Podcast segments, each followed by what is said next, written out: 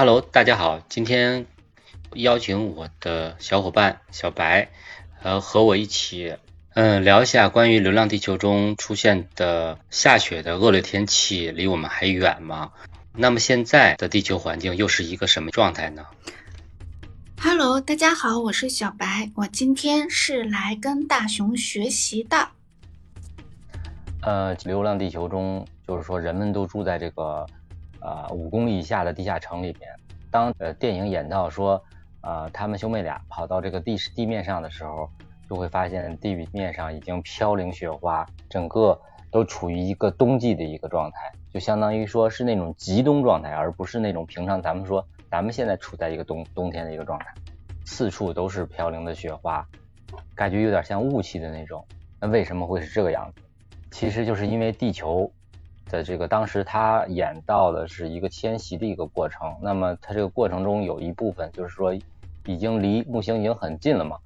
那所以说呢，这个地球的大气会被木星吸走，然后呢，地球大气的密度、大气密度降低，呃，随之气压也降低。那地球的表面的冰层会有很多的水分子升华成，直接成为了冰晶。而地球离太离木星越近，那潮汐力、吸引力。的部分木星的大气层的氢气，同时上万台的这个行星发动机喷射出来的炙热气体等，也会对周边的空气有一个加热，所以氧气氢气的结合就直接形直接形成了冰晶。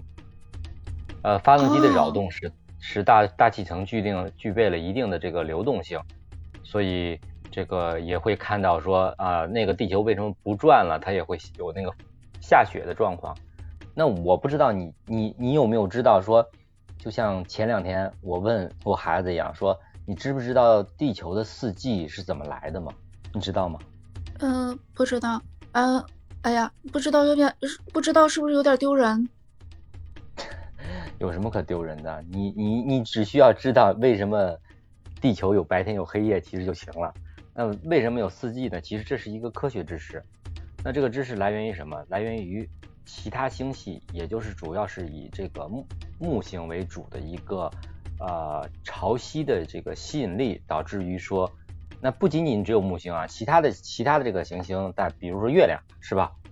它会也会对，都知道，大家都大家很多人都知道，这个海洋潮汐是因由于月亮的引力导致于它有一个呃所谓的涨潮退潮，而这个四季呢，其实其实是源于这个木星的一个引力，导致于说。呃，地球上的一个呃四季更替，其实是这样。具体的这个原因可以去查一下资料。那我就不是科学家，我就讲不明白那么清楚了。但这是这是有科学依据的。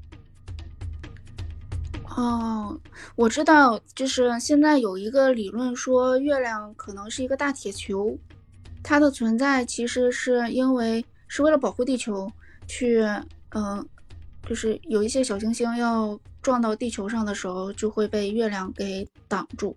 所以说，月亮的话是一面坑坑洼洼，另一面坑坑洼洼没有那么重，那么重。而且月亮它那个内部是空的，空的。那它空去过一。我是之前看过那个一个科普，那科普上面讲的。嗯，行，话题回归啊，其实这就是一个四季更替和一个这个正常的一个气象天气的一个形成的一个过一个怎么说呢？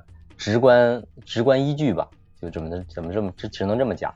那其实其实现在随着就是说今年这个天气的这个恶劣，尤其这个自然灾害的增加，其实也能感觉到那气象现在这个地球的这个这个环境也是非常让人堪忧的。那那就像《流浪地球》里的那个天气，它是怎么样的？会有那一天地球会变成那个样子吗？对呀，会有一天吗？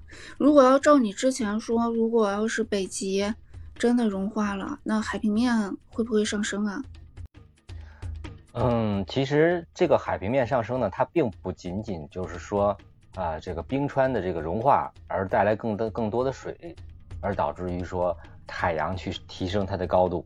其实它还有很多的这个潮汐力在里面放着，嗯，你看啊，简单介绍一下啊，就是北极冰川呢，大约是两百六十万年前形成的，因为呃大面积的白色冰盖存在。大家都知道，白色呢它是比较反光的，是吧？那它其实它就它就能够保证了这个北极附近的海域的一个温度的一个平衡。而海洋呢，你如果去过海边的人都知道，那不管外面多冷，只要你下了海，会发现大海里的温度很舒服，很亲肤。只要就是能下海的情况下，因为海水是可以吸掉大部分太阳能的这个热量。那这个这个这这个两方面的一个原因，就会你就会发现，一个是反射阳光，一个是吸收阳光。那是不是就成了一个大反差呢？如果说北极的冰川，如如果说整个那个冰盖全部化掉以后，它会不会就变成了一个很大的一个阳光的吸热体？嗯，那海水，海水它就有自然就会有一定的变化。那这个生态影响，那咱就不用说了，那肯定影响，而且很厉害。那不就开锅了吗？那 还不至于。其实，其实这个。未来的这种所谓的这个恶劣的这个影响，其实有两个，一个是冰冰川融化会使这个北半球的一个大量的这个淡水流入海里头，然后呢，大量的这个流水流入大西洋和北冰洋的这个同时呢，海水会形成一层一一个淡淡的一个水冷冰层，破坏海洋的垂直流，俗称解释就是，比如说赤道那边的暖流就被挡着过不来了。那相当于说，相当于说就跟冰墙一样，那挡住了，那就过不来了。那随之随之变化的这个海里的这个生态就整个一塌糊涂了。对，那咱们地面上也会缺水，淡水和海水混一块儿了，没得喝了呀。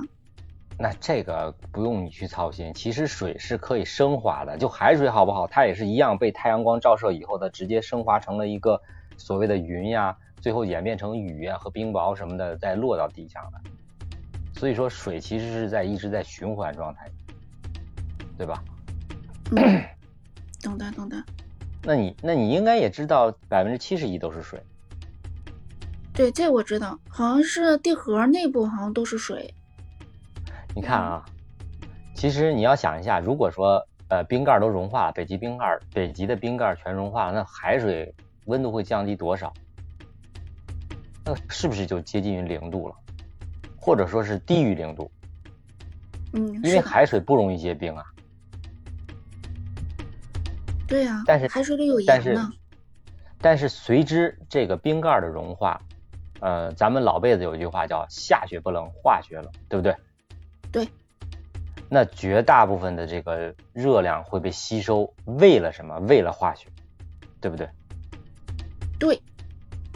其实有的时候就是说，就像咱们下过雪以后，呢出门，那为什么下雪的时候可以出门？别看顶着那顶着那雪花，但出门不觉得很冷。而这个下完雪以后啊，不下雪了，你出门就觉得，哎呦，打个寒颤，哎呦这么冷，其实就是个道理。嗯，这我知道，它雪化的时候是在吸收热量，然后释放冷气，对吧？对。好，今天的节目就到这里。